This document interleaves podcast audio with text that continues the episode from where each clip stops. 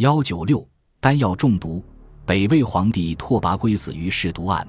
北魏开国皇帝拓跋圭是鲜卑族人，公元三百八十六年代国称王，改国号为魏。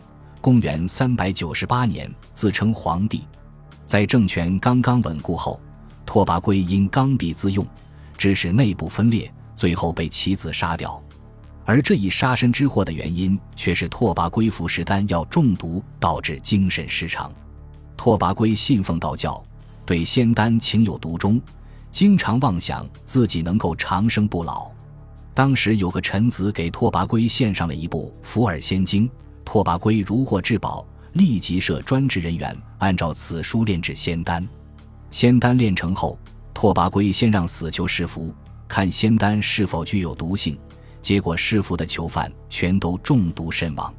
《资治通鉴禁记三十三》记载：以曹郎董秘服尔仙经，归至仙人博士，立仙方，主炼百药，封西山以供新征。药成，令死罪者试服之，多死不厌，而归犹信之，访求不已。拓跋圭见状，却仍对炼制仙丹执迷不悟，不断派人寻找长生不老的仙方神药。有道是炼成仙丹寒食散，拓跋圭取之服下，顿觉阳气上升。寒食散本是秦汉时期流行的一种丹药，性燥热，服用后需冷浴或者吃冷食来散热，否则就会危及生命。然而，拓跋圭在开始还听从太医的指导来服用，但不久之后便随意服用，甚至大量的吞服丹药，结果中毒。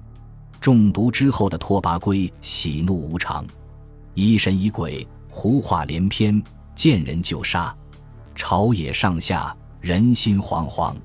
天赐六年，拓跋圭竟要杀掉皇后，儿子拓跋绍听说后，便与宦官等人进入拓跋圭的寝宫，杀掉了他。